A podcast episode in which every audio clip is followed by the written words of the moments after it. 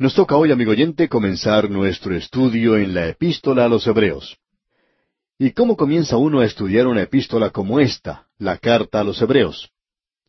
Hemos tenido que hacer más trabajo preparatorio con esta epístola que con cualquier otro libro que hemos considerado hasta ahora, ya que pensamos que esta epístola marcha lado a lado con la epístola a los romanos, a la cual también dedicamos mucho tiempo, y no conocemos de ningún otro libro que pudiéramos colocar sobre la epístola a los romanos. Estábamos preguntándonos cómo comenzar nuestro programa de hoy y vamos a hacer algo un poco diferente. Tenemos ante nosotros a algunos autores que han escrito en cuanto a esta epístola a los hebreos. Vamos a permitir que estos eruditos en las escrituras comiencen nuestro estudio de esta epístola a los hebreos por nosotros. Porque cada uno de ellos, aunque hace una declaración diferente, está declarando algo que es de suma importancia y es algo que nos gustaría declarar también. Por tanto, deseamos comenzar con la primera cita sobre este libro a los Hebreos. Uno de los escritores, el doctor G. Campbell Morgan, en su libro La última palabra de Dios al hombre, dice, La carta a los Hebreos tiene un valor especial porque existe hoy una concepción muy amplia en cuanto a Cristo que es inferior a la del Nuevo Testamento.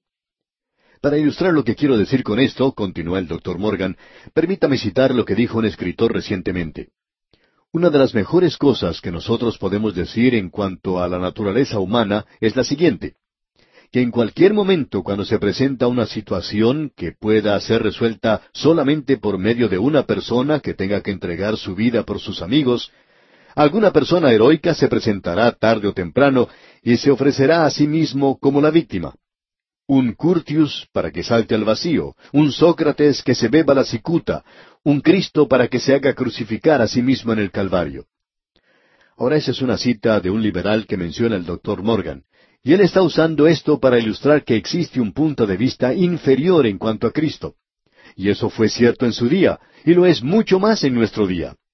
Así es que concluyamos esta declaración que hemos comenzado de este erudito en la Biblia, el doctor Morgan, y él dice, no estamos proponiendo discutir eso de manera extensa, pero sí queremos decir que el ubicar a Cristo en esa conexión es algo similar a una blasfemia. Podemos hablar así de un Curtius, de un Sócrates, pero cuando hablamos de un Cristo, nuestra referencia a Él no solo no está en armonía con la presentación del Nuevo Testamento, sino que es implícitamente una contradicción de lo que éste declara en cuanto a la persona de Jesucristo. Con eso concluimos esta cita y eso es algo tremendo para comenzar nuestro estudio de esta epístola a los Hebreos. Ahora deseamos citar aún a otro escritor que da un énfasis diferente a esto. Él dice, desde Adán hasta Moisés, a través de dos mil quinientos años, y desde Moisés a Malaquías, a través de mil cien años, los profetas estaban hablando por Dios al hombre. Pero al final de tres mil seiscientos años, la revelación de ellos en cuanto a Dios era sólo parcial. Luego, después de un silencio de cuatrocientos años, cuando el cumplimiento del tiempo de los tiempos llegó, Dios envió a su Hijo, y en ese Hijo la revelación de Dios es perfecta. Eso, amigo oyente, es otra declaración tremenda, ¿no le parece? Vamos a presentar a continuación una tercera introducción a la epístola a los Hebreos, y esta dice lo siguiente. La epístola a los Hebreos, uno de los libros más importantes en el Nuevo Testamento, ya que contiene algunas de las principales doctrinas de la fe cristiana, es también un libro de una lógica infinita y de una gran belleza. El leerlo es el respirar la atmósfera del cielo mismo. El estudiarlo es participar de un alimento fuerte espiritual y el morar en sus enseñanzas es ser guiado de la inmadurez a la madurez en el conocimiento de la verdad cristiana y de Cristo mismo. Es el de seguir avanzando hacia la perfección. Y aquí tenemos otra declaración. El tema de la epístola a los Hebreos, el único libro en el Nuevo Testamento en el cual nuestro Señor es presentado en su posición como sumo sacerdote, es la gloria suprema de Cristo, el Hijo de Dios y el Hijo del hombre. Y debemos decir una vez más, amigo oyente, que esta es una declaración verdaderamente extraordinaria. Tenemos una cuarta introducción y esperamos que al pasar a través de las páginas de esta epístola vamos a poder enfatizar lo que este autor enfatiza. Esperamos que esta introducción, de una forma u otra, pueda clarificar los pensamientos. De la introducción de este erudito en la Biblia presentamos algunos puntos sobresalientes. Que la iglesia profesante en la tierra es la vid verdadera es la mentira atrevida e impía de la apostasía. Que ella es el olivo es la decepción compartida por la masa de creyentes en las iglesias de la Reforma. Pero la enseñanza de las Escrituras es explícita, que Cristo mismo es la vid y que Israel es el olivo, porque Dios no ha excusado o puesto de lado a su propio pueblo. Y esta epístola a los hebreos no era aceptada por la Iglesia Occidental por mucho tiempo, y la razón se encuentra en este punto en particular, porque la Iglesia quería usurpar la posición o el lugar de Israel, y ellos adoptaron todas las promesas y las espiritualizaron y las tomaron para sí mismos, y rechazaron el propósito de Dios en la nación de Israel. Y como resultado, usted puede ver que la iglesia en esos días tempranos llegó a ser en realidad antisemita y persiguió a los judíos. Por tanto, amigo oyente, decir que Dios ya no tiene nada que ver con la nación de Israel es una triste equivocación, y confiamos que esta epístola pueda ser de ayuda para nosotros para comprender la gran verdad de que un hebreo es un hebreo, y que cuando éste llega a ser un creyente, él continúa siendo hebreo, tal cual sucede con nosotros cuando llegamos a ser hijos de Dios. Eso no cambia para nada nuestra nacionalidad, sino que nos lleva a algo nuevo, al nuevo cuerpo de creyentes llamado la Iglesia. Y Dios está llamando tanto a judíos como a gentiles para formar un pueblo para sí.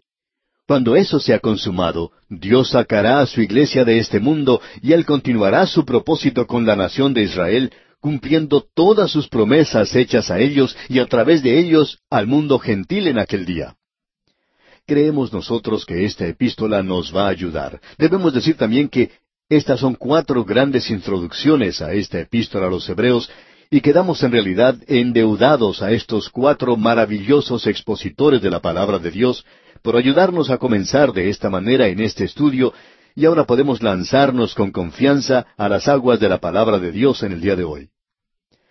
Tenemos todavía algunos otros asuntos introductorios que debemos considerar siempre se ha presentado una pregunta que podríamos decir es legalista, y es, ¿quién es el autor humano de la epístola a los Hebreos? Si usted está familiarizado con la literatura de la Escritura, usted reconocerá que no ha habido unanimidad de pensamiento y que no se ha llegado a ningún acuerdo en cuanto a quién es el autor. El doctor J. Vernon McGee, autor de estos estudios bíblicos, indicaba que cuando él era un estudiante, escribió una tesis en cuanto a esto porque le interesaba mucho este problema. Tanto le fascinaba que pasó bastante tiempo considerando este asunto. Él escribió esa tesis sobre quién escribió la epístola a los Hebreos y él trató de mantener allí la posición de que Pablo el apóstol fue el autor. No vamos a entrar aquí en detalles o en materia técnica o de erudición porque esto puede volverse un poco cansador y aburridor para aquellos que escuchan por radio y en realidad no están muy interesados en cuanto a esto. Y después de todo, el autor humano es algo que no es muy importante. Lo importante es que esto es parte de la palabra inspirada de Dios. Ahora, el autor de estos estudios bíblicos, el doctor J. Vernon McGee, ha mantenido la posición de que fue el apóstol Pablo quien escribió esta epístola. Para presentar esto en forma un poco más jocosa, diríamos que tenemos una buena razón para pensar así. Pero si usted quiere saber por qué creemos que Pablo escribió esta epístola a los Hebreos, hay una buena razón, y es esta. Si Pablo no hubiera escrito la epístola a los Hebreos, eso indicaría que él solamente escribió trece cartas. Ahora, ¿piensa usted que el apóstol se hubiera detenido en un número como ese? Bueno, no pensamos que fuera así. Pensamos que él escribió el libro de los Hebreos, y con eso serían catorce. Así es que lo vamos a decir de esa manera, un poco ligera quizá, pero creemos que Pablo fue quien escribió esta epístola. Ahora reconocemos que Juan Calvino no aceptaba esta posición. Tampoco la aceptaba Martín Lutero y muchos en el pasado tampoco lo aceptaban. Pero de otro modo, había muchos otros que sí lo aceptaban. Sin tener en cuenta quién fue, pues, el autor humano, no haría eso ninguna diferencia. Lo importante, como ya hemos dicho, es que es una parte de la palabra inspirada de Dios. Creemos que existe una razón buena y suficiente por la cual Pablo puede haber cambiado su estilo de escritura y no presentar su nombre en esta epístola. Y vamos a tener ocasión de destacar este punto cuando comencemos nuestro estudio propio de la epístola. Hay otro asunto de introducción que deseamos presentar en este momento, y este es también una pregunta. ¿Cuándo fue escrita esta epístola? Ahora alguien quizá diga, ¿por qué es eso tan importante? Bueno, es importante en este sentido. Ha habido varios eruditos en cuanto a las escrituras que han asumido la posición de que fue escrita después del año setenta después de Cristo. Algunos dan la fecha del año ochenta y cinco o noventa y seis después de Cristo. Otros dicen que fue alrededor de los años noventa. Bueno, si usted lee la epístola, creemos que puede llegar a la conclusión de que el templo de Jerusalén aún estaba en pie cuando el apóstol Pablo escribió esta epístola. Por supuesto, eso indica que tenía que haber sido escrita antes del año setenta, porque Tito de Roma destruyó el templo en el año setenta después de Cristo, y Pablo ya había ido a estar con el Señor, y como él había dicho, había finalizado ya su carrera, él ya había entrado en la presencia del Señor. Así es que si Pablo escribió esta epístola, según creemos nosotros, tiene que haber sido escrita antes del año setenta después de Cristo. Ahora permítanos decir algo más en cuanto a esta epístola que la va a ubicar en un nivel bastante elevado. Y eso es lo que a nosotros nos gustaría hacer. Coleridge dijo que el libro de Romanos revelaba la necesidad para la fe cristiana, pero que la epístola a los Hebreos revelaba la superioridad de la fe cristiana. Ese pensamiento se presentará a través de toda esta epístola. El adjetivo comparativo mejor se usa doce veces en esta epístola. Aquí tenemos una declaración que pensamos es muy importante. Podemos presentar todo de la siguiente manera. Pablo está diciendo, y probablemente no deberíamos ser tan dogmáticos diciendo que es Pablo que lo dice, más bien deberíamos decir que la epístola a los hebreos dice que la ley era buena y que ahora bajo Cristo, bajo la gracia, es mejor, pero que la gloria que vendrá va a ser mucho mejor. Así es que lo que tenemos en esta epístola a los Hebreos es algo que es mejor, es aquello que es mejor. La palabra perfecto o palabras semejantes ocurren doce veces. Luego debemos decir que esta epístola también es un reto para nosotros, es un desafío. Uno puede encontrar aquí expresiones o palabras como procuremos, temamos, haremos, que son mencionadas muchas veces. En realidad esta es una epístola que contiene el alimento sólido de la palabra. Queremos mencionar dos versículos que nos indican un mejor camino. En el capítulo tres, versículo uno de esta epístola a los Hebreos leemos Por tanto, hermanos santos, participantes del llamamiento celestial, considerad al apóstol y sumo sacerdote de nuestra profesión, Cristo Jesús nosotros debemos considerarle a Él. Y luego en el capítulo doce de esta misma epístola, versículo tres, leemos, Considerad a aquel que sufrió tal contradicción de pecadores contra sí mismo, para que vuestro ánimo no se canse hasta desmayar. Amigo oyente, en los próximos días, en realidad en las próximas semanas, vamos a considerarle a Él, porque eso es lo que se nos dice aquí a nosotros. Considerad a aquel.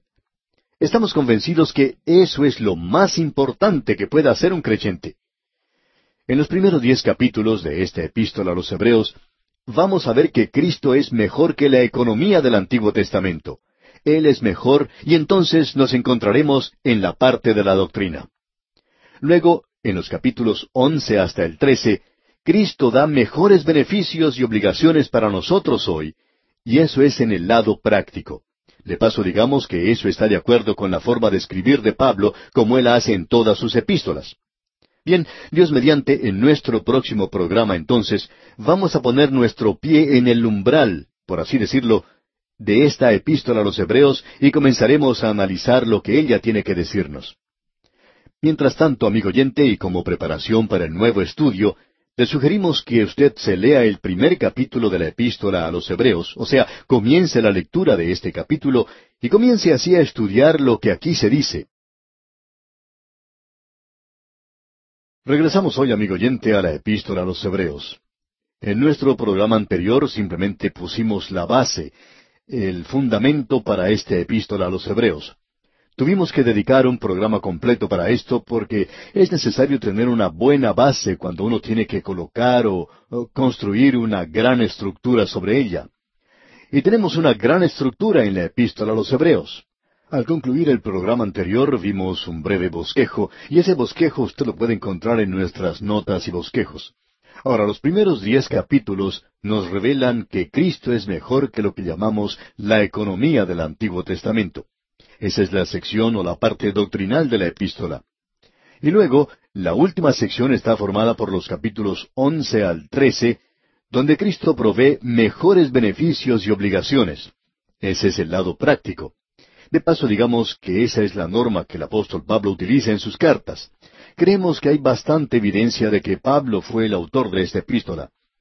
No podemos decir dogmáticamente que él fue el autor, pero sí podemos decir de una manera muy dogmática que estamos tratando aquí con la palabra de Dios, con aquello que el Espíritu de Dios nos ha dado, y a causa de eso entonces el autor humano y la fecha de la Escritura son cosas secundarias. Estamos tratando aquí con la palabra de Dios y con una de las más sobresalientes epístolas que tenemos en la palabra de Dios. Ahora debemos hacer una declaración aquí y no queremos aparecer como demasiado santulones, digamos. Ya hemos dicho esto y creemos que lo mencionamos en tres o cuatro libros de la Biblia. Lo podemos decir en realidad de los sesenta y seis libros de la Biblia, pero lo decimos enfáticamente en cuanto a estos cuatro libros de la Biblia y es que no nos sentimos dignos ni competentes para tratar con ellos. Es por eso que permitimos en nuestro programa anterior que cuatro eruditos bíblicos nos presentaran la introducción a esta epístola. Y si usted se fijó, cada uno de ellos la abordó desde un punto de vista diferente. Pero aún así, cada uno de ellos enfatizó la persona de Jesucristo. Por tanto, el día de hoy nosotros reclamamos esta promesa de nuestro Señor quien dijo que cuando el Espíritu de Dios viniera, Él tomaría las cosas de Cristo y nos las haría saber, como dice allá en el Evangelio según San Juan, capítulo 16, versículos 12 al 15. Bueno, leamos esa porción que dice, Aún tengo muchas cosas que deciros, pero ahora no las podéis sobrellevar. Pero cuando venga el Espíritu de verdad, Él os guiará a toda la verdad, porque no hablará por su propia cuenta, sino que hablará todo lo que oyere y os hará saber las cosas que habrán de venir. Él me glorificará, porque tomará de lo mío y os lo hará saber. Todo lo que tiene el Padre es mío, por eso dije que tomará de lo mío y os lo hará saber. Y a menos que Él haga eso, amigo oyente, no vamos a avanzar mucho en esta epístola, de eso estamos seguros. Ahora vamos a entrar en este momento al primer capítulo de este libro. Y la primera sección se divide de la siguiente forma. Cristo se ve aquí como mejor que todo lo que se encuentra en el Antiguo Testamento. Todo lo que allí se encuentra, por supuesto, señala hacia Él. Pero ahora podemos apreciar en los primeros tres versículos del capítulo uno que Cristo es superior, que es mejor a los profetas. Y luego, comenzando con el versículo cuatro del capítulo uno y hasta el capítulo dos, encontramos que el Señor Jesucristo es superior o mejor que los ángeles. Él, por cierto, que es superior. Estas cosas son importantes y debemos mantener esto en mente y pensar también que esta epístola es dirigida a los creyentes hebreos. Los creyentes hebreos que estaban unidos en un punto donde había dos grandes dispensaciones. Allí se unían. La dispensación de la ley ahora llegaba a su fin. Los sacrificios en el templo que habían sido tan significativos para ellos ahora ya no tienen ningún significado y lo que antes Dios había requerido se convierte ahora en pecado para el creyente al volver a hacerlo. La epístola nos aclarará este punto de una manera muy directa. Por tanto, debemos decir que está dirigida a los creyentes hebreos. Aquí queremos agregar que hemos visto que todos los expositores bíblicos asumen la posición de que esto fue escrito por y para los creyentes hebreos. Pero las enseñanzas que encontramos aquí son para todos los creyentes tiene mucho significado para usted y para mí hoy. Es por tanto necesario que mantengamos estas dos cosas en mente al estudiar esta epístola a los Hebreos. Si se le dice a un pagano que Cristo es mejor que los profetas, eso no tiene para él ningún significado, porque los profetas no significan nada para él, pero sí que tiene mucho significado para los hebreos. Bueno, veamos ahora lo que dice aquí el primer versículo de este capítulo uno de Hebreos. Dios, habiendo hablado muchas veces y de muchas maneras en otro tiempo a los padres por los profetas, ahora hay varias cosas que debemos decir en cuanto a este versículo. Usted ha notado que comienza con la palabra Dios. Y esta palabra tiene cierta tesis en la cual descansa. Usted sabe que cuando uno estudia geometría, hay ciertos axiomas con los cuales uno debe comenzar. Si uno no comienza con ellos, entonces no puede avanzar. Si dos más dos no son igual a cuatro, entonces estamos muy lejos en cuanto a lo que se refiere a la matemática. También se nos enseña que una línea recta es la distancia más corta entre dos puntos. Ellos pueden probar eso, de eso estamos seguros. Pero usted lo acepta, eso es verdad. Y cuando se presenta eso, entonces usted comienza a avanzar y luego puede probar otra cosa.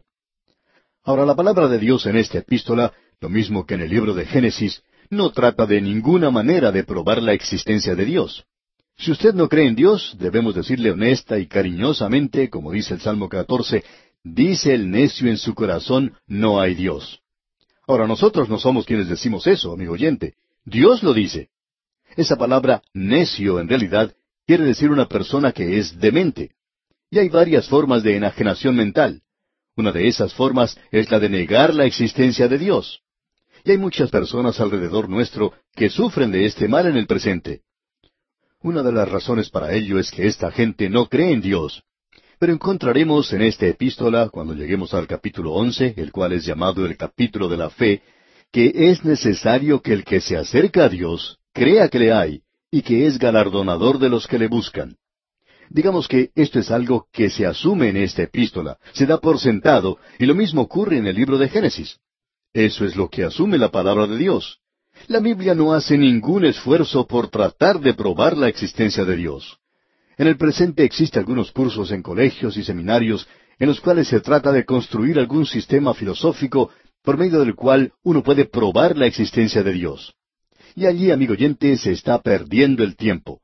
Si usted no puede ir allá afuera y mirar las montañas, o dirigirse a la costa y observar el mar, o mirar hacia los cielos que declaran la gloria de Dios, y estas cosas no le están diciendo algo a usted, amigo oyente, en cuanto al Creador, como dice allá en Génesis, en el principio creó Dios los cielos y la tierra, entonces, amigo oyente, usted no está observando las cosas con una mente clara.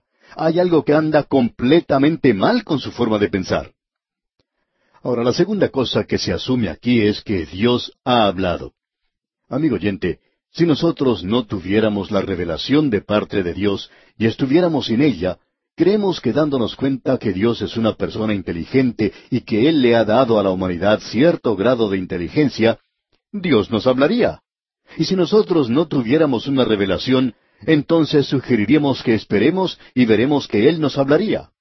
El Creador nos enviaría un mensaje. Él es una inteligencia y nos ha dado cierta inteligencia también. Él puede comunicarse y se ha comunicado con nosotros. También debemos indicar que la revelación que tenemos de parte de Dios es la palabra inspirada de Dios. Eso es algo más que debemos decir, que usted debe asumir que estas escrituras son inspiradas divinamente. Por tanto, creemos, amigo oyente, que Dios nos ha hablado aquí. Él trata aquí con esa revelación. Y la revelación de la que él está hablando aquí, por supuesto, es el Antiguo Testamento, y el Antiguo Testamento como lo tenemos en el presente. Ahora notemos lo que él dice y cómo lo dice aquí en el versículo uno otra vez. Dios, habiendo hablado muchas veces y de muchas maneras en otro tiempo a los padres por los profetas, hay quienes piensan que el apóstol Pablo no escribió la epístola a los hebreos, y uno de los argumentos que utilizan es porque esta carta a los hebreos se ha escrito en un idioma griego magnífico. Es algo muy suave. Se ha escrito por una persona que era muy erudita en el idioma griego. Y hay una belleza en esto que uno pierde en las traducciones que tenemos. Uno encuentra que aquí mismo, al comienzo de esta carta, hay cierto juego de palabras. Comienza diciendo, habiendo hablado muchas veces. Muchas veces, la palabra en griego es polemori, y de muchas maneras es polutropos. Usted puede darse cuenta, pues, de la belleza que tenemos aquí. Eso es algo casi poético. Polumoros y polutropos. Hay cierta belleza en esto, pero hay mucho más que simplemente belleza. Tenemos una declaración que es muy cautivante e interesante presentada entre nosotros. Cuando él dice muchas veces, esto no se refiere a tiempo como podríamos pensar que Dios habló hoy y que Él habló ayer y que Él habló en el día anterior. Ese no es el énfasis. El énfasis es este. que Dios habló a través de Moisés, pero antes de eso Dios habló a Abraham. Él le habló a Abraham aparentemente por medio de sueños y enviándole al ángel del Señor. Ahora, cuando él habló con Abraham, no le dijo a él lo que le dijo a Moisés. Él no le dijo nada a Abraham en cuanto a la ley. No le dio los diez mandamientos. Pero él le dio los diez mandamientos más tarde a Moisés. Y aún más tarde, él le dijo a David que iba a nacer uno de su linaje, que iba a ser un rey, y que ese rey llegaría a ser el Salvador. Y David dijo cuando ya era un hombre entrado en años, Esta es mi salvación, viene uno que será mi Salvador. Dios no le dio esto a Moisés, tampoco se lo dio a Abraham. La realidad es que Él le dijo a Moisés, le dio una ley, que no debían tener un rey, que debían volverse a Dios. Pero Dios conocía el corazón humano, y al pasar el tiempo ellos dijeron que querían ser como las otras naciones que les rodeaban, y ellos pidieron un rey. Y es maravilloso ver la forma en que Dios actúa en ocasiones como estas. Él les dio lo que ellos pedían. Él envió esa fraqueza para sus almas, pero Dios utilizó eso como el método de enviar el Mesías, el Salvador, a este mundo. Así es que lo que Él está diciendo aquí en esta maravillosa palabra es que Dios no le dio todo a Abraham. Fue en realidad en el cumplimiento del tiempo que Dios envió a su Hijo. Así es que lo que uno tiene aquí es un desarrollo de las cosas. La segunda palabra, polutropos, de muchas maneras, indica que él usó diferentes métodos de comunicación. Él se apareció en sueños a Abraham, pero a Moisés le dio la ley. Y más tarde él hizo ciertas promesas a Josué y habló a través de sueños. Él habló a través de la ley, habló a través de diferentes tipos, habló a través del rito, a través de la historia, a través de la poesía, a través de la profecía, y utilizó todas estas maneras o formas diferentes en un período largo de tiempo. Dios reunió unos cuarenta y cinco escritores y les comunicó su palabra en un período de unos mil quinientos años. Así es que el escritor está diciendo aquí algo realmente maravilloso. De paso, quisiéramos preguntarle, amigo oyente, si alguna vez usted se ha detenido a pensar que esto en sí hace de la Biblia un libro muy notable. Los escritos de Miguel de Cervantes Saavedra son algo fantástico en el nivel humano, pero fue él quien los escribió. Lo importante es que Dios utilizó una serie de escritores humanos, hombres diferentes, con diferente educación y antecedentes, con estilos y competencia muy diferentes también. Podríamos pensar que Simón Pedro no era muy bueno en cuanto al idioma griego, pero no lo vamos a criticar porque muchos de nosotros somos peores que él. Pero Dios lo utilizó, amigo oyente. Y en esta epístola a los Hebreos sí creemos que Pablo fue quien la escribió. Se revela que Pablo era un maestro en cuanto al idioma. Cuando él escribe a los Gálatas y cuando escribe a los Corintios, él les habla de forma directa, de manera que ellos entiendan lo que él está diciendo. Él usa el idioma de la gente de los puertos. Y Pablo había estado allí porque había viajado mucho por barco. Así es que lo que tenemos aquí es un versículo magnífico. Así es que esta epístola comienza de una manera tremenda, y no hay nada aquí que trate de probar que Dios existe. Leamos una vez más este versículo uno. Dios, habiendo hablado muchas veces, y de muchas maneras en otro tiempo a los padres por los profetas, esperamos que por lo menos hayamos podido comunicar este mensaje hoy. Si usted niega la existencia de Dios, quizá esto le dé a usted algunos pensamientos nuevos en los cuales pueda considerar lo que decimos. Quizá el problema esté con usted y no con Dios. Muchas mentes pequeñas que han obtenido doctorados en la universidad niegan la existencia de Dios. Y nosotros nos preguntamos, ¿quiénes son en realidad estas personas que colocadas al lado de Dios no tienen ninguna relevancia? Entonces no nos sorprende que Dios no haya perdido tiempo tratando de probar cosa alguna, porque si usted se acerca a Él, es mejor que crea que Él es. Y aquí en este primer versículo de esta epístola a los Hebreos, en el capítulo uno, dice, Dios, habiendo hablado muchas veces y de muchas maneras en otro tiempo a los padres por los profetas, y quizá nos convenga preguntar aquí quiénes son los padres. Bueno, Abraham, Isaac, Jacob, Josué, Moisés, David, Isaías, estos son los padres pero no son mis padres, y quizá no sean los suyos tampoco. Él es el Dios de Abraham, de Isaac, de Jacob, y gracias a Dios que Él también es nuestro Dios. Pero aquí se dice que es el Dios de los padres. Y le estaba hablando aquí a personas que llaman a Abraham, a Isaac y a Jacob sus padres. y eso ha sido hablado por los profetas. Ahora Moisés era profeta, y él no solo habló de las cosas del futuro. Y de paso, digamos, esa no es la definición primaria de un profeta. Un profeta o una profetisa es alguien que habla por Dios, es su vocero. Y en el hablar por Dios, él podía hablar de las cosas que iban a ocurrir en el futuro. Pero eso es algo secundario a su cargo. Nuevamente debemos decir que tenemos aquí un versículo extraordinario. Ahora Dios ha hablado en otros tiempos a los padres por los profetas. El Antiguo Testamento fue dado a cierta gente. Y esperamos que antes de concluir con este primer versículo hayamos establecido esto, amigo oyente. Es importante leer la Escritura de manera correcta y por lo menos dejar que diga lo que dice, y no hacer que diga algo que esté de acuerdo con cierta teoría o doctrina. Ahora en el versículo dos, el versículo siguiente leemos, En estos postreros días nos ha hablado por el Hijo, a quien constituyó heredero de todo y por quien asimismo hizo el universo. Tenemos aquí otra declaración digna de consideración, por cierto, y estamos llegando ya al final de nuestro programa. Como usted puede apreciar, esta es una gran epístola en la cual estamos entrando ahora. Solamente hemos podido considerar el primer versículo. Pero Dios finalmente ha hablado por medio de su Hijo. Y permítanos finalizar con esta nota. Él nos ha hablado por medio de su Hijo. Y la traducción literal es que Dios nos habló en el Hijo o como cierto expositor bíblico dice, Dios nos habló en alguien que tiene el carácter de que es un hijo. Dios finalmente nos ha hablado a través de su Hijo. Y escuche bien, amigo oyente, lo que decimos al finalizar. Dios ha hablado por última vez a este mundo en Cristo. Si Él hablara en este día desde el cielo mismo, Él repetiría algo que ya ha dicho, porque aquí tenemos la última palabra de Dios para este mundo en Cristo Jesús. Y ya veremos esto, Dios mediante, en nuestro próximo programa. Regresamos hoy, amigo oyente, a esta epístola a los Hebreos, al capítulo uno, versículo dos. No estamos avanzando muy rápidamente y no tenemos ninguna intención de hacer eso porque creemos que es una epístola que nos revela al Señor Jesucristo de una forma muy peculiar y queremos verle en la forma en que el Espíritu de Dios lo revela a cada uno de nosotros para poder apreciar en alguna medida la gloria de su persona, porque eso es importante. Andrés Murray lo dijo de la siguiente manera.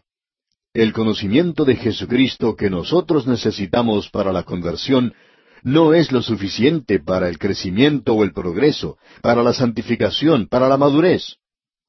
Y luego dijo lo siguiente, nuestra gran necesidad es la de conocer a Jesucristo mejor. Y esta epístola, amigo oyente, nos va a ayudar a hacer precisamente eso. Ahora, en nuestro programa anterior vimos en el versículo uno que lo que tenemos aquí es que Cristo es superior a los profetas, porque todos ellos lo mejor que podían hacer era presentar nada más que una revelación parcial.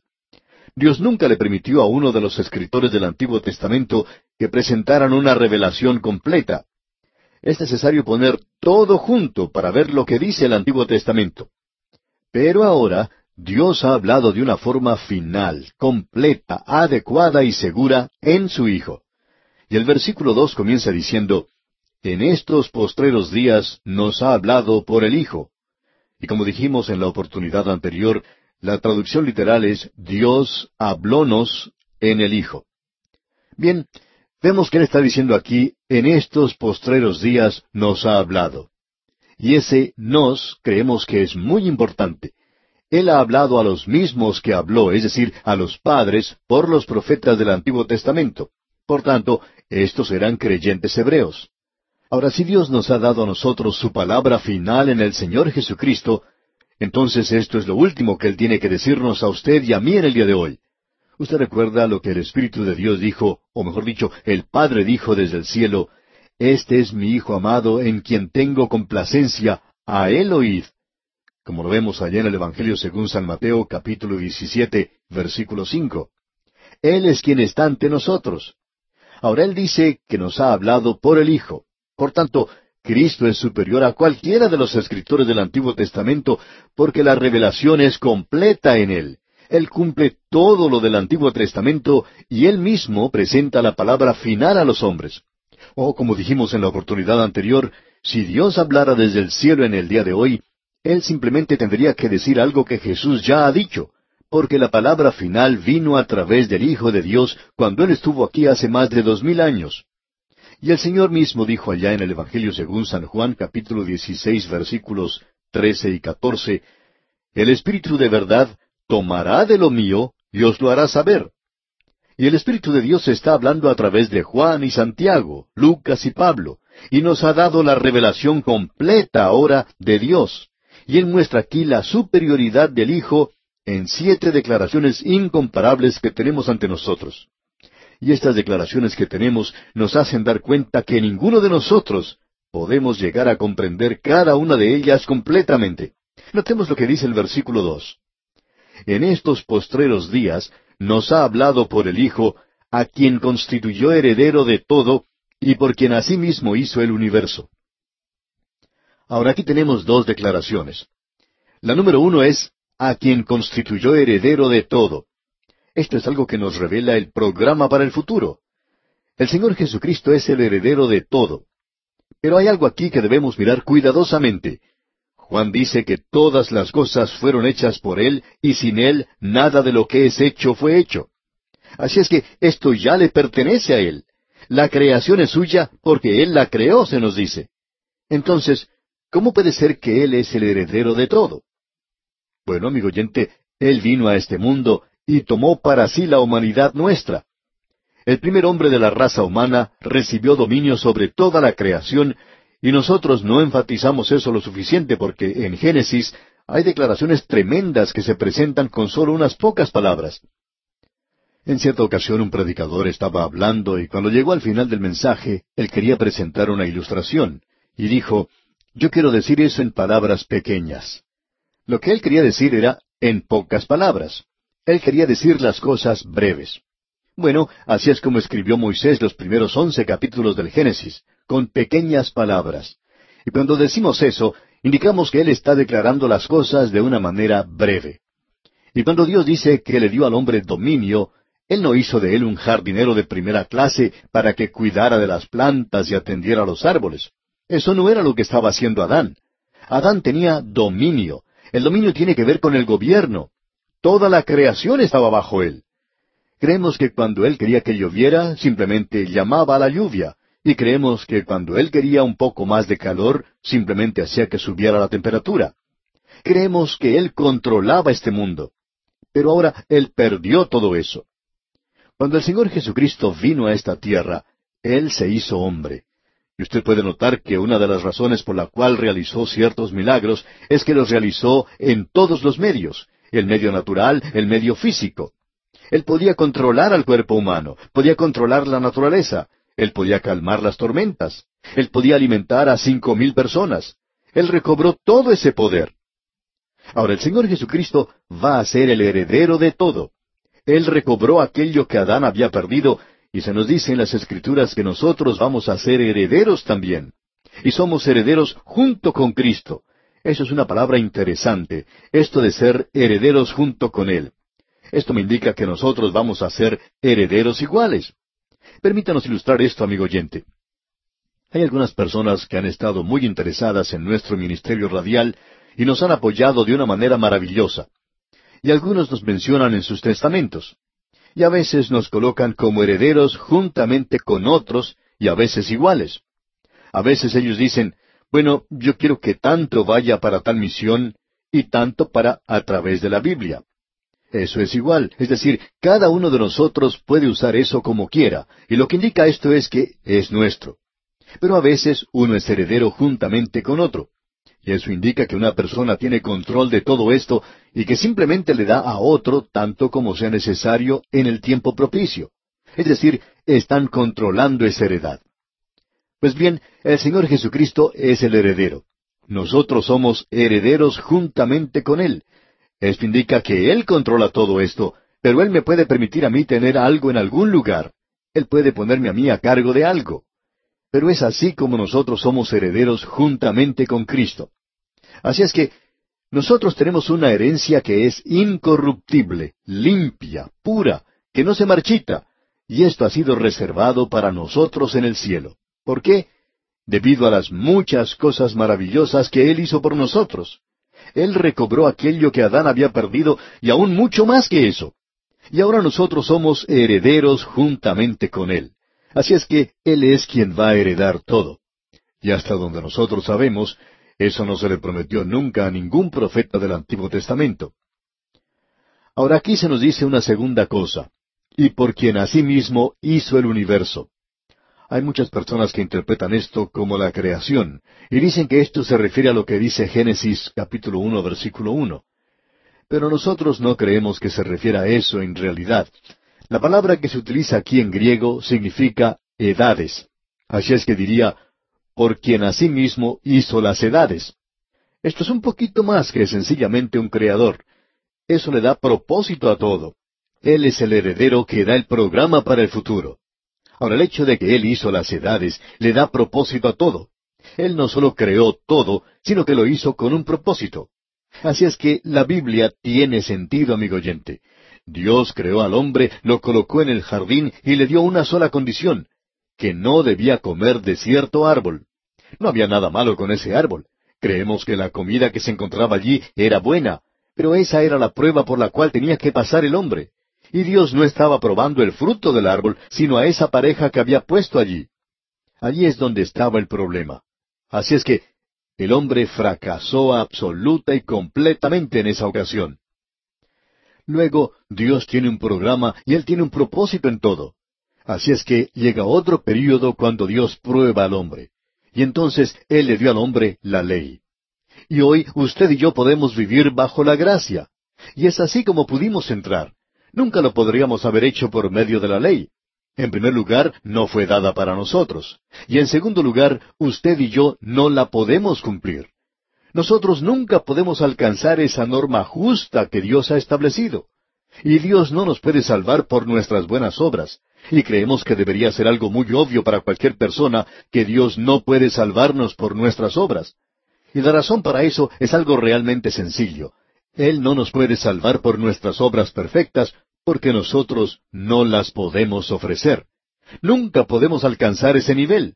Y Él no nos puede salvar por obras imperfectas porque su norma es mucho más alta, más elevada que eso. Por tanto, Dios tiene que tener otro camino. Y hoy nosotros somos salvos por la gracia. El Señor Jesucristo no solo es el Creador, sino que hay propósito para este universo. Este universo en el cual usted y yo estamos viviendo hoy no está avanzando a través del espacio y del tiempo a una velocidad aterradora, peligrosa y sin control. ¿De dónde habrá salido esa idea tan tonta de que usted y yo estamos viviendo en un universo que está corriendo locamente en el presente y que es como un automóvil que no tiene chofer? Es interesante ver que cuando un automóvil pierde a su chofer ocurre un accidente. Y este universo aún según los científicos, ha estado andando por millones de años. De paso, digamos que lo ha estado haciendo bastante bien. El sol sale a cierta hora todas las mañanas. Es por cierto algo muy preciso, muy exacto. Lo mismo ocurre con la luna. Las personas que trabajan en los programas espaciales indican que uno tiene que dirigir el cohete en cierta dirección y que eso es todo lo que se necesita hacer, que la luna estará allí cuando el cohete llegue a esa posición. Uno siempre puede confiar en eso. No es un universo que está andando locamente. Nos podemos imaginar que la luna puede moverse cuando ve que se acerca el cohete y decir, bueno, yo me voy a burlar de esa gente, y se dirige en otra dirección.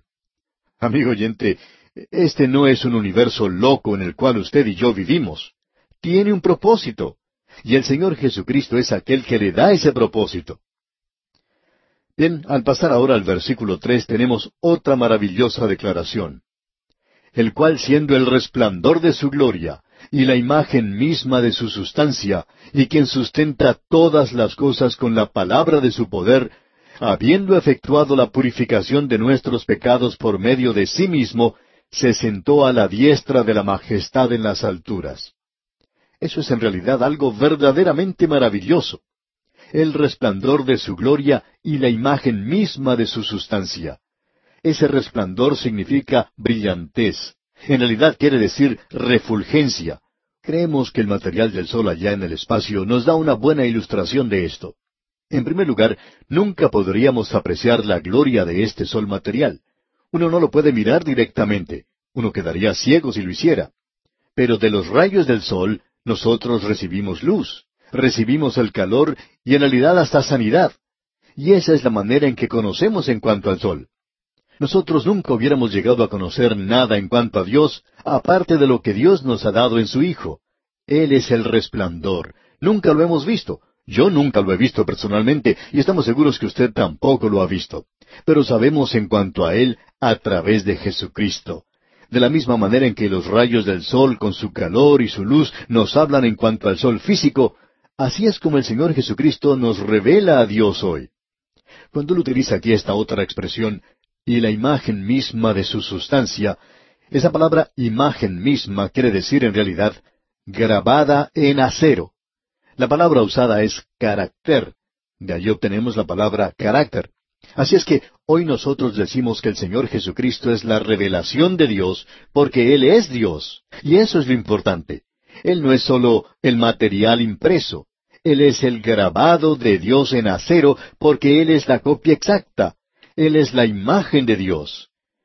El apóstol Pablo dice allá en su epístola a los Colosenses capítulo dos versículo nueve, porque en Él, o sea, en Jesucristo, habita corporalmente toda la plenitud de la deidad. ¡Cuán maravilloso es Él, amigo oyente!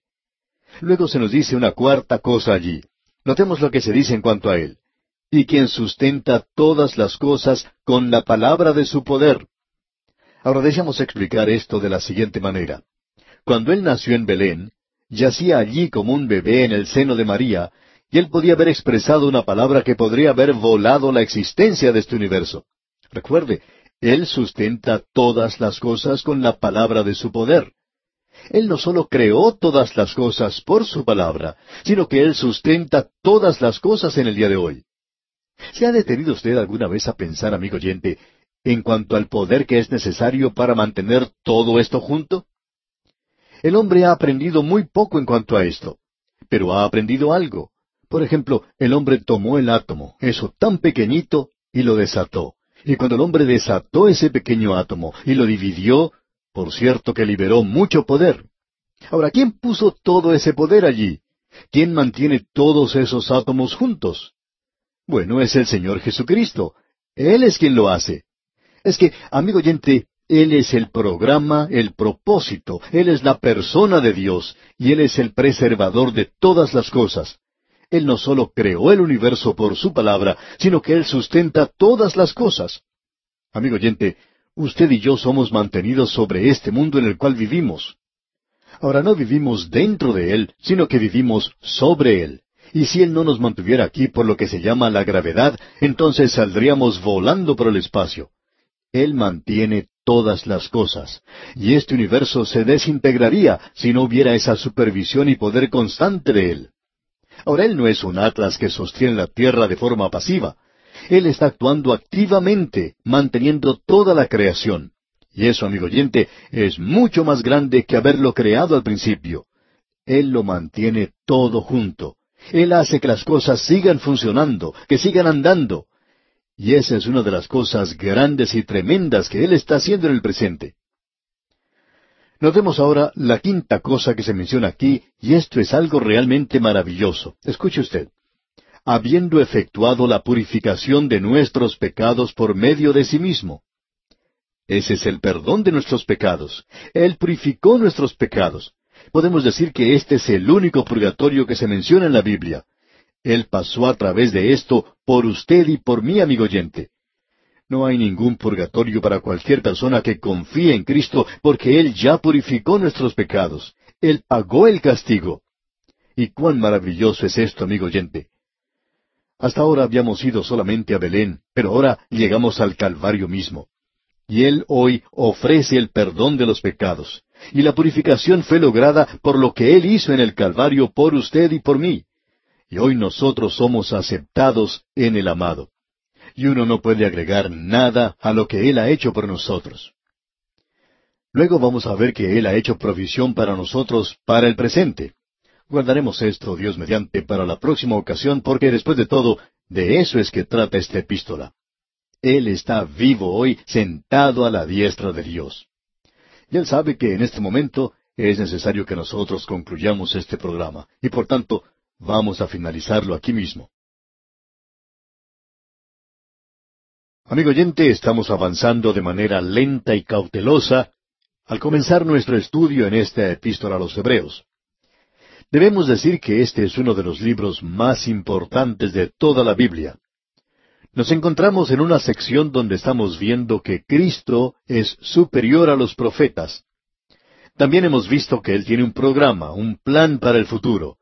Él es el heredero de todo y nosotros somos coherederos con Él.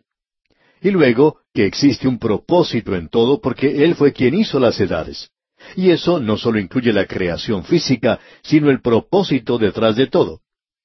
Vamos a descubrir algún día la respuesta a todas nuestras preguntas y vamos a descubrir que este universo en el cual vivimos se está dirigiendo hacia el logro de su propósito.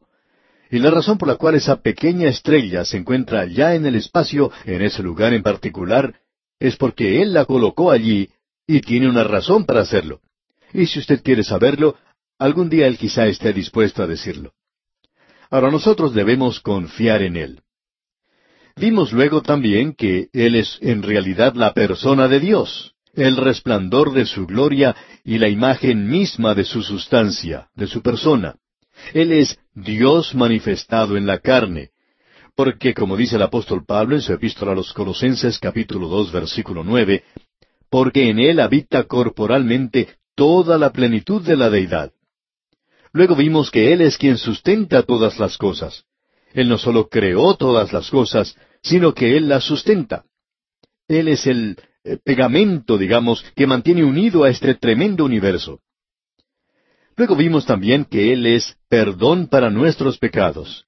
Él efectuó la purificación de nuestros pecados, la purgación de nuestros pecados.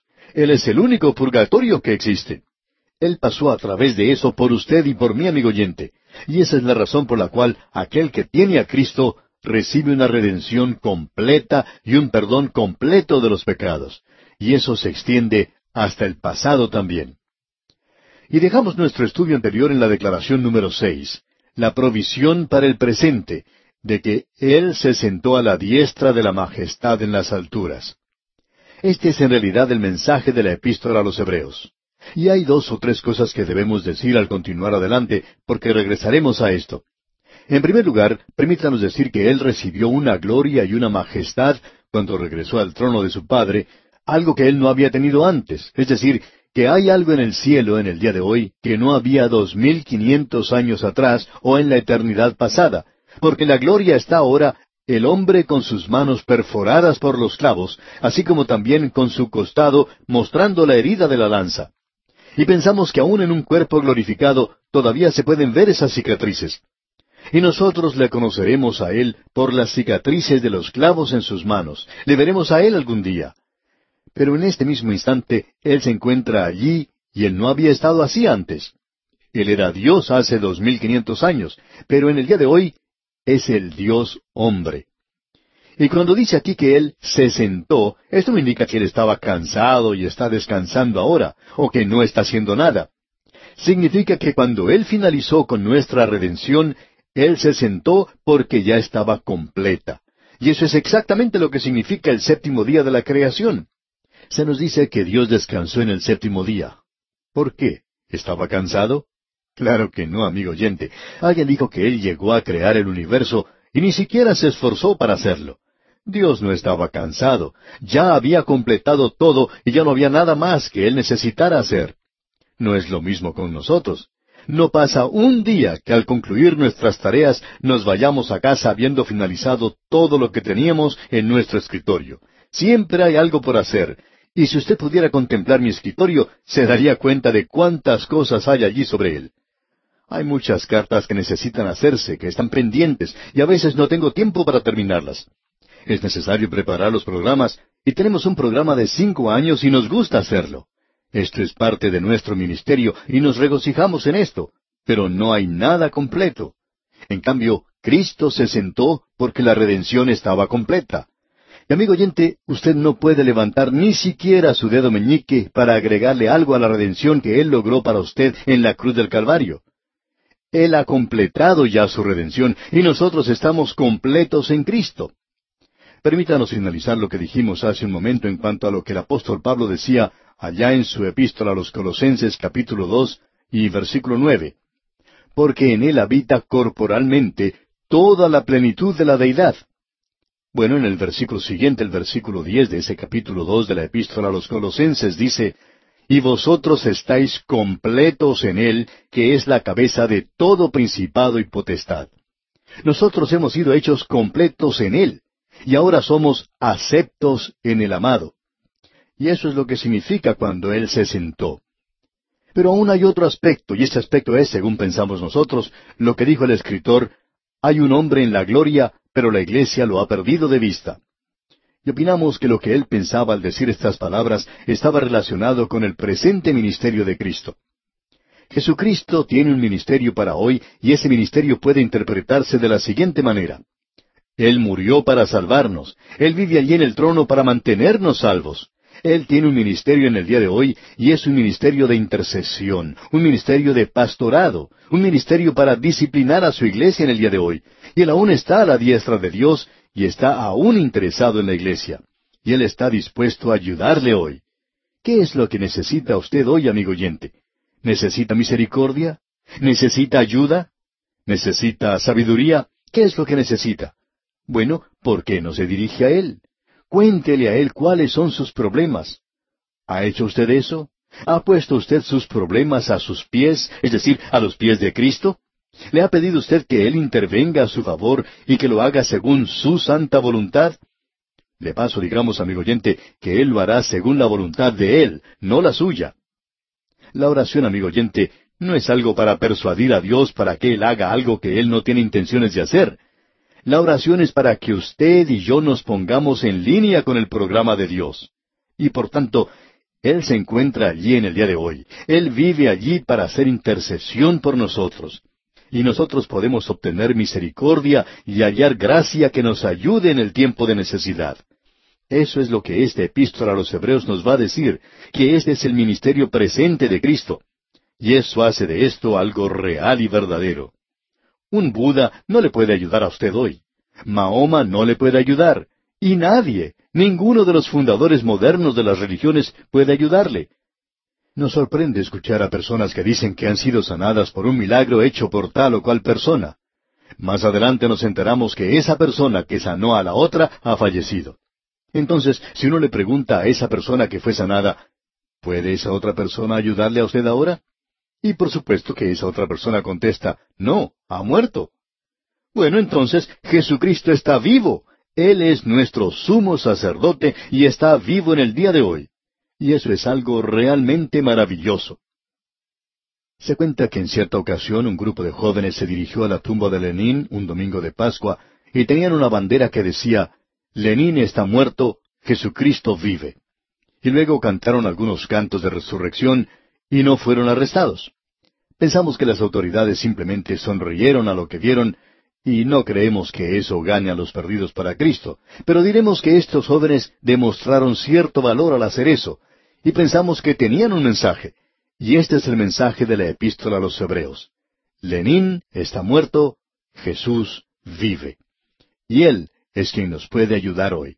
Él es aquel a quien nosotros podemos dirigirnos y pedir ayuda. Ese va a ser el mensaje de este libro, y esa es la razón por la cual estamos predicando tanto tiempo que Él se sentó a la diestra de la majestad en las alturas. Y Él llevó allá una gloria que aún Dios no tenía y eso era ese cuerpo en el cual Él había logrado su redención y la mía aquí en esta tierra. Él se entregó a sí mismo, Él derramó su preciosa sangre para que usted y yo, amigo oyente, podamos vivir. Bien, llegamos ahora a la séptima declaración que se hace en cuanto a Jesucristo aquí.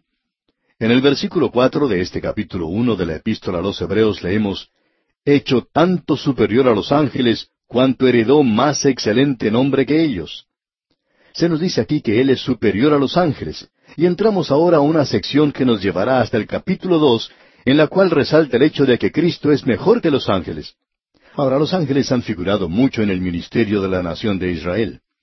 En realidad se nos dice que la ley fue dada por el ministerio y participación de los ángeles. Usted puede descubrir que ellos figuraban de manera prominente en el Antiguo Testamento. Hay dos querubines en el propiciatorio. Y vemos que Isaías tuvo una visión de un serafín y en los días postreros, en el libro de Apocalipsis, la mitad de la iglesia es quitada, y uno encuentra un ministerio de los ángeles a causa del juicio que tendrá lugar. Ahora, permítanos decir esto, y lo decimos con mucho cuidado, como lo hemos dicho anteriormente, y es necesario hacerlo. El ministerio de los ángeles no está conectado con la iglesia para nada. Ahora alguien nos puede decir, bueno, después de todo tenemos un ángel guardián. Quisiéramos preguntarle, amigo oyente, ¿de dónde saca usted eso? No creemos que tengamos un ángel guardián. Hay personas que dicen, es tan maravilloso tener un ángel guardián, y permítanos preguntarle, amigo oyente, ¿es usted un hijo de Dios? Y usted dice, sí. Bueno, entonces, en usted mora el Espíritu de Dios. Esa es la tercera persona de la deidad. ¿Qué es lo que Él no puede hacer que un ángel guardián pueda hacer por usted? ¿Quiere pensar en eso por un momento? Amigo oyente, en lugar de hablar de ángeles y de lo que ellos hacen en el día de hoy, nosotros pensamos que el ministerio de los ángeles no tiene ninguna conexión o contacto con la iglesia para nada. Y en este momento esto es algo bastante difícil y peligroso porque existe hoy una manifestación de los demonios y hay muchos escritores que están diciendo que los demonios les están dirigiendo. Lo único es que ellos los llaman ángeles. Y amigo oyente, el ministerio de los ángeles no es para nuestro día como lo fue en los tiempos del Antiguo Testamento. Todo esto entró a la iglesia porque algunos de los miembros de la iglesia primitiva, y opinamos que eran personas muy sinceras, tenían un don maravilloso como pintores y les gustaba dibujar a los ángeles. Dudamos que ninguno de ellos hubiera visto algún ángel, pero ellos pintaban a los ángeles. Y si usted ha visitado la capilla Sixtina en Roma, por ejemplo, y ha mirado hacia el techo, allí puede apreciar gran cantidad de ángeles. Allí se encuentran por todas partes. Están relacionados con todo y con todas las cosas. A Miguel Ángel ciertamente le gustaba mucho pintar ángeles.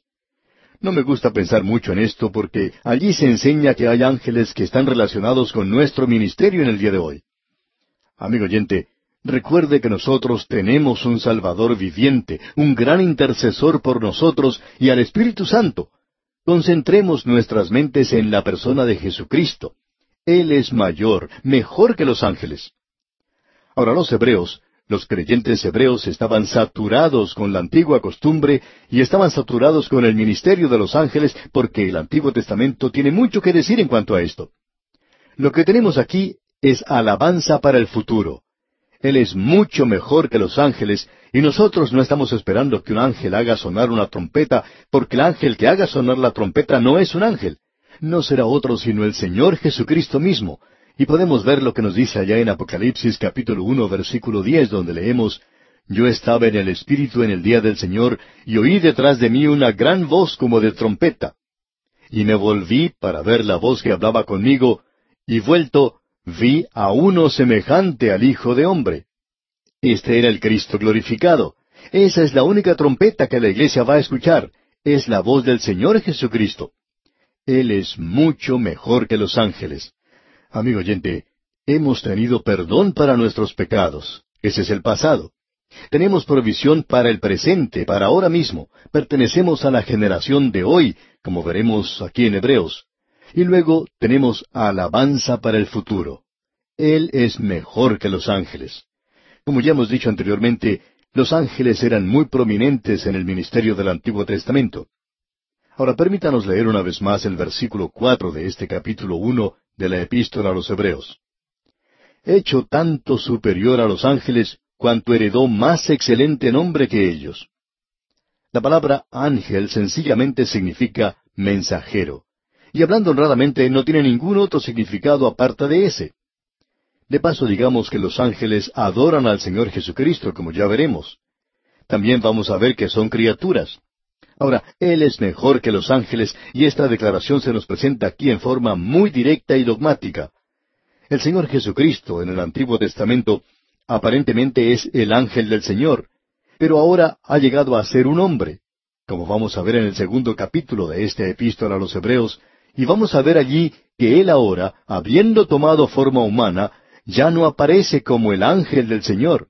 Él es el hombre Cristo Jesús en el día de hoy. Él es el Hijo del hombre. Y ese es el énfasis que se da en esta epístola. Llegamos aquí ahora a algo que opinamos es importante de ver, y es que tenemos referencias en cuanto a los ángeles unas doscientas setenta veces en la Biblia, y ellos son mensajeros, estaban identificados con el mismo trono de Dios. Y ahora aquí tenemos varias citas del Antiguo Testamento. En realidad son siete citas del Antiguo Testamento y seis de ellas pertenecen al libro de los Salmos. Hay dos referencias al Salmo 110 y ese es el salmo que se cita más a menudo en el Nuevo Testamento. Y hubo algo que nosotros vimos cuando estudiamos el libro de los Salmos y es esto, que los Salmos nos enseñan o tienen más en cuanto a Cristo que cualquier otra cosa. Debemos decir que es un himnario. Era el himnario que se usaba en el templo. Y ese himnario nos habla de todo en cuanto a Él, y le alaba a Él. Y allí tenemos un cuadro más completo de Cristo en los Salmos que el que uno puede encontrar en los Evangelios. Estas citas que tenemos aquí son muy importantes. El escritor aquí está citando del Antiguo Testamento para darle más fuerza a lo que está diciendo. Así es que observemos lo que dicen estos versículos. Leamos el versículo cinco. Porque ¿A cuál de los ángeles dijo Dios jamás, Mi hijo eres tú, yo te he engendrado hoy, y otra vez, yo seré a él padre, y él me será a mí hijo? Llegamos ahora a esta cita tremenda que dice, Yo te he engendrado hoy. Esta es una cita del Salmo 2, versículo 7. Usted recuerda que cuando estábamos estudiando el libro de los Salmos, Vimos que el apóstol Pablo citaba allá en el libro de los Hechos, capítulo 13, ese gran sermón que predicó en Antioquía de Pisidia y que él citaba los salmos. Y creemos que ese es uno de los mejores sermones que Pablo predicó, y allí él citó el Salmo 2, versículo 7. Pero Pablo dice que no tenía ninguna referencia a Belén. Pablo dejó en claro que esas palabras se refieren a la resurrección de Cristo cuando Él resucitó de entre los muertos. Y por tanto, Él es el único que podía morir por los pecados del mundo. No hay ningún ángel que pueda salvarnos, amigo oyente. Solo Cristo pudo llegar a ser un hombre y pagar el castigo del pecado, y ese castigo era la muerte. Porque la paga del pecado es muerte. Él tuvo que derramar su sangre porque sin derramamiento de sangre no se hace remisión. Por tanto, Él fue hecho redención por usted y por mí, amigo oyente. Y luego, Él es resucitado de entre los muertos. ¿Por qué? porque Él es el Hijo, es el engendrado de entre los muertos. Luego dice nuevamente, Yo seré a Él Padre, y Él me será a mí Hijo. Esta cita es del segundo libro de Samuel capítulo siete versículo catorce. Esa es la promesa que Dios le hizo a David cuando él hizo un pacto con él. Él le dijo a David en esa ocasión, Yo levantaré después de ti a uno de tu linaje. Hay aquellos que dicen que esto tenía referencia solamente a Salomón. Amigo oyente, este pasaje ante nosotros nos dice con toda claridad que cuando Dios le dijo esto a David, tenía referencia al Señor Jesucristo. Aquí tenemos la confirmación bíblica de esto. Hemos escuchado a liberales y a otros decir que el pacto de Dios con David solo tenía referencia a Salomón. Pero esto lo aclara muy bien, amigo oyente. Tenía referencia al Señor Jesucristo y Él fue el único que lo pudo cumplir. Ahora notemos lo que dice el versículo seis de este capítulo uno de la Epístola a los Hebreos. Y otra vez, cuando introduce al primogénito en el mundo, dice, Adórenle todos los ángeles de Dios. Aquí tenemos una cita de Deuteronomio capítulo 32, versículo 43, y es algo realmente maravilloso. Los ángeles de Dios son maravillosos, pero ellos son inferiores al Hijo. Ellos son sus ángeles, son sus ministros y son sus adoradores, ellos le adoran a Él. El Señor no los adora a ellos. Notemos ahora lo que dice el versículo siete. Ciertamente de los ángeles dice, el que hace a sus ángeles espíritus y a sus ministros llama de fuego. Aquí tenemos una cita del Salmo 104. Nuevamente podemos apreciar esto. Sus ángeles son sus ángeles, y ellos son sus ministros y son sus adoradores. Eso es importante de notar, amigo oyente. El escritor de este libro, y creemos que es el apóstol Pablo, nos está mostrando ahora el hecho de que Cristo es superior a los ángeles, y él está usando estas escrituras del Antiguo Testamento para probar esto y para hacerlo resaltar ante nosotros. Usted puede darse cuenta de lo importante, pues, que son estos dos primeros capítulos de la epístola a los Hebreos para poner así la base de lo que vendrá más adelante, lo cual es el ministerio presente de Cristo para usted y para mí. Ah, amigo oyente, que usted y yo lleguemos a ser conscientes del hecho de que existe un Cristo viviente y que está sentado a la diestra de Dios hoy, que es más real que nosotros. Porque cuando usted escucha una grabación del programa, nosotros podremos estar en otro lugar, no sabemos dónde vamos a estar, no sabemos qué traerá cada día. Pero Él es mucho más real que nosotros, porque Él se encuentra allí y está con usted y conmigo. Él es el Cristo real, vivo y verdadero en el día de hoy. Y amigo oyente, vamos a detenernos aquí por hoy. Pero antes le sugerimos que lea todo este capítulo uno de la epístola a los Hebreos. De esta forma estará usted mejor preparado para seguir este estudio y obtener así el mayor provecho posible. Regresamos hoy, amigo oyente, al libro de Hebreos, aquí en el capítulo primero, versículo ocho. Nos encontramos en una sección que trata en cuanto a los ángeles. El Señor Jesucristo es mejor que los ángeles. El hebreo que estaba familiarizado con el Antiguo Testamento, y la mayoría de ellos lo estaba en aquel día, sabía que los ángeles eran muy importantes. En realidad tenían una importancia suprema. Ellos pensaban que los ángeles se encontraban próximos al trono de Dios mismo. Allí estaban los querubines en el velo y sobre el propiciatorio. La ley fue dada por los ángeles, y uno tiene la aparición de los ángeles en el Antiguo Testamento ante muchos de los siervos de Dios y también a muchos de los profetas. Por tanto, eran muy importantes. En la iglesia hoy mora el Espíritu Santo, la tercera persona de la Trinidad. Se cuenta una historia de dos jóvenes que no se habían visto por mucho tiempo. Uno de ellos le dice al otro, ¿Estás casado? A lo que su amigo contesta, Sí, estoy casado.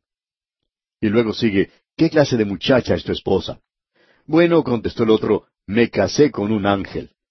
A lo que el amigo contesta, tú tienes mucha suerte, la mía todavía está viva. Amigo oyente, uno no se casa con los ángeles.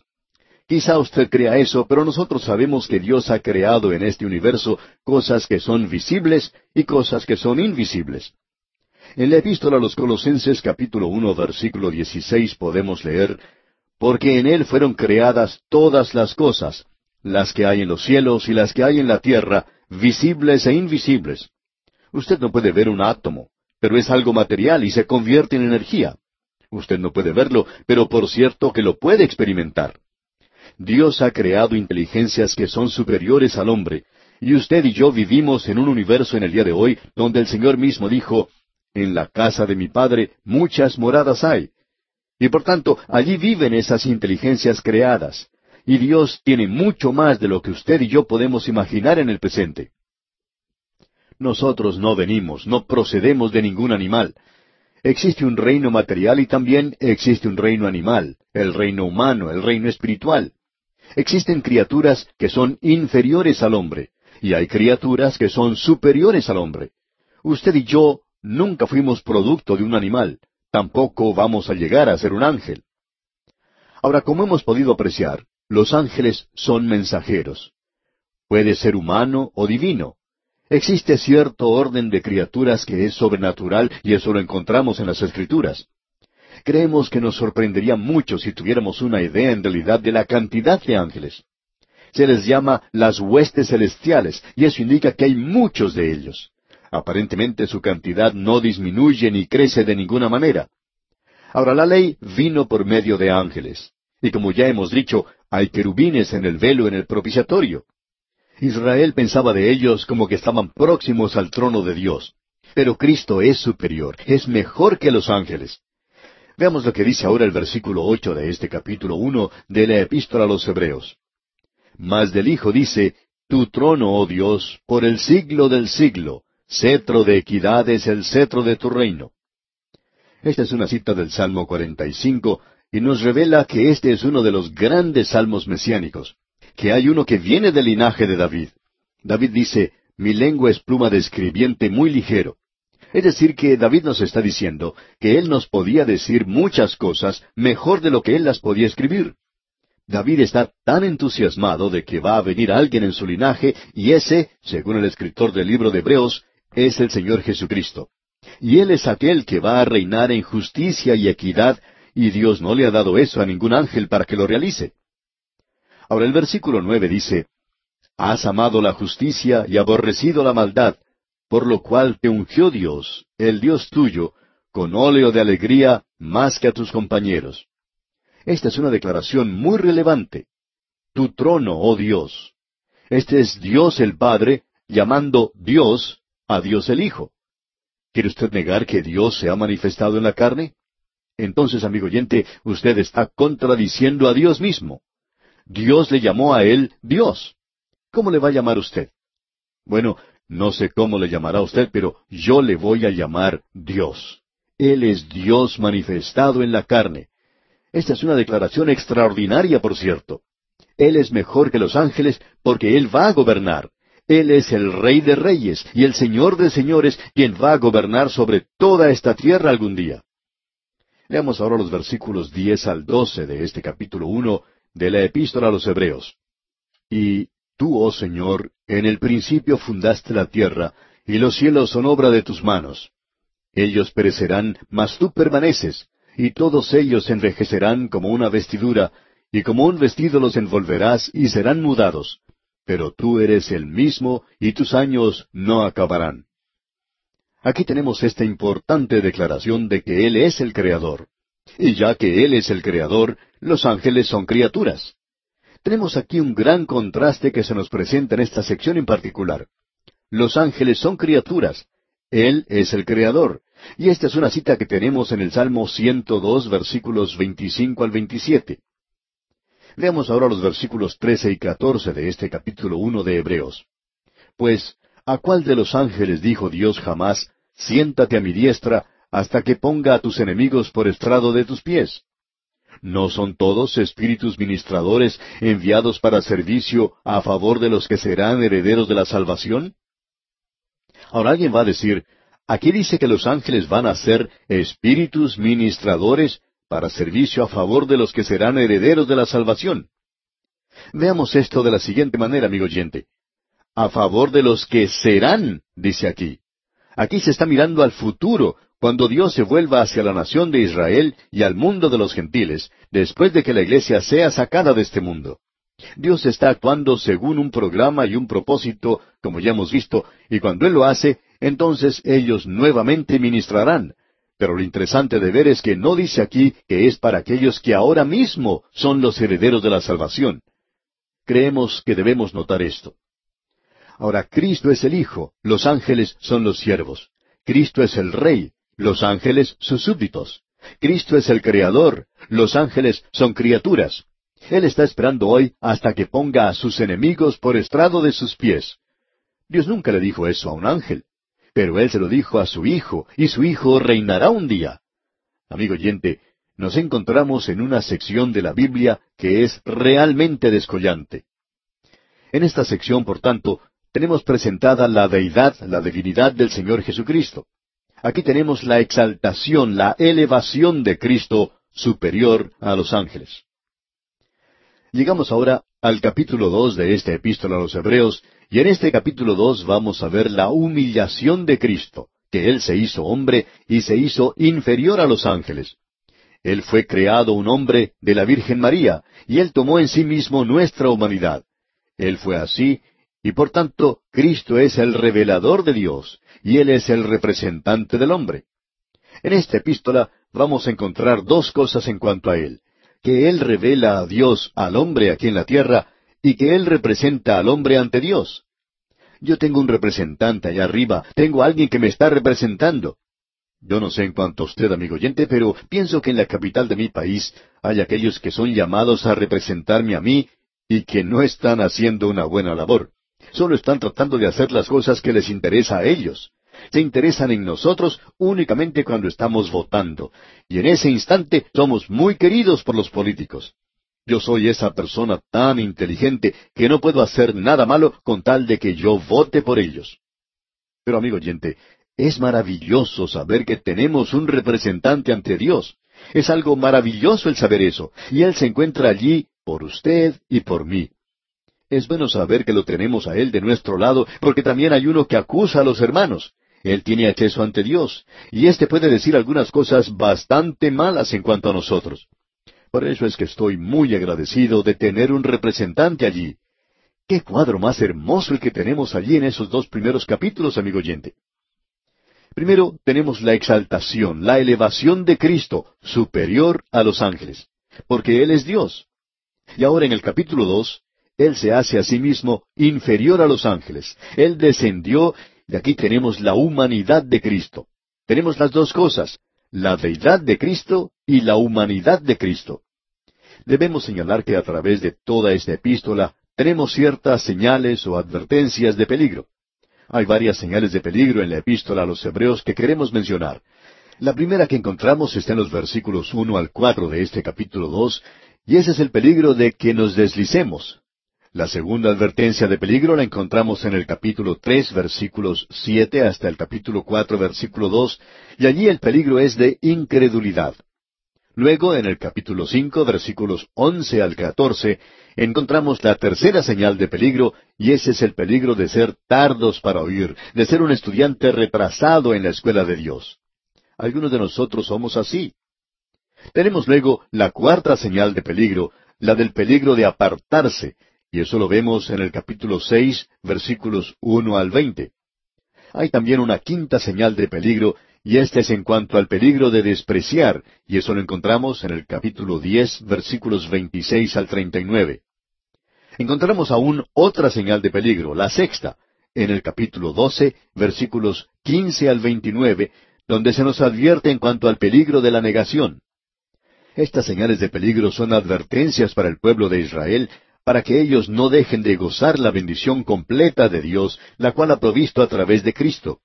Dios advirtió a la nación en Kadesh Barnea que si ellos fracasaban en su intento de entrar a la tierra de Canaán, que ellos no iban a recibir la bendición.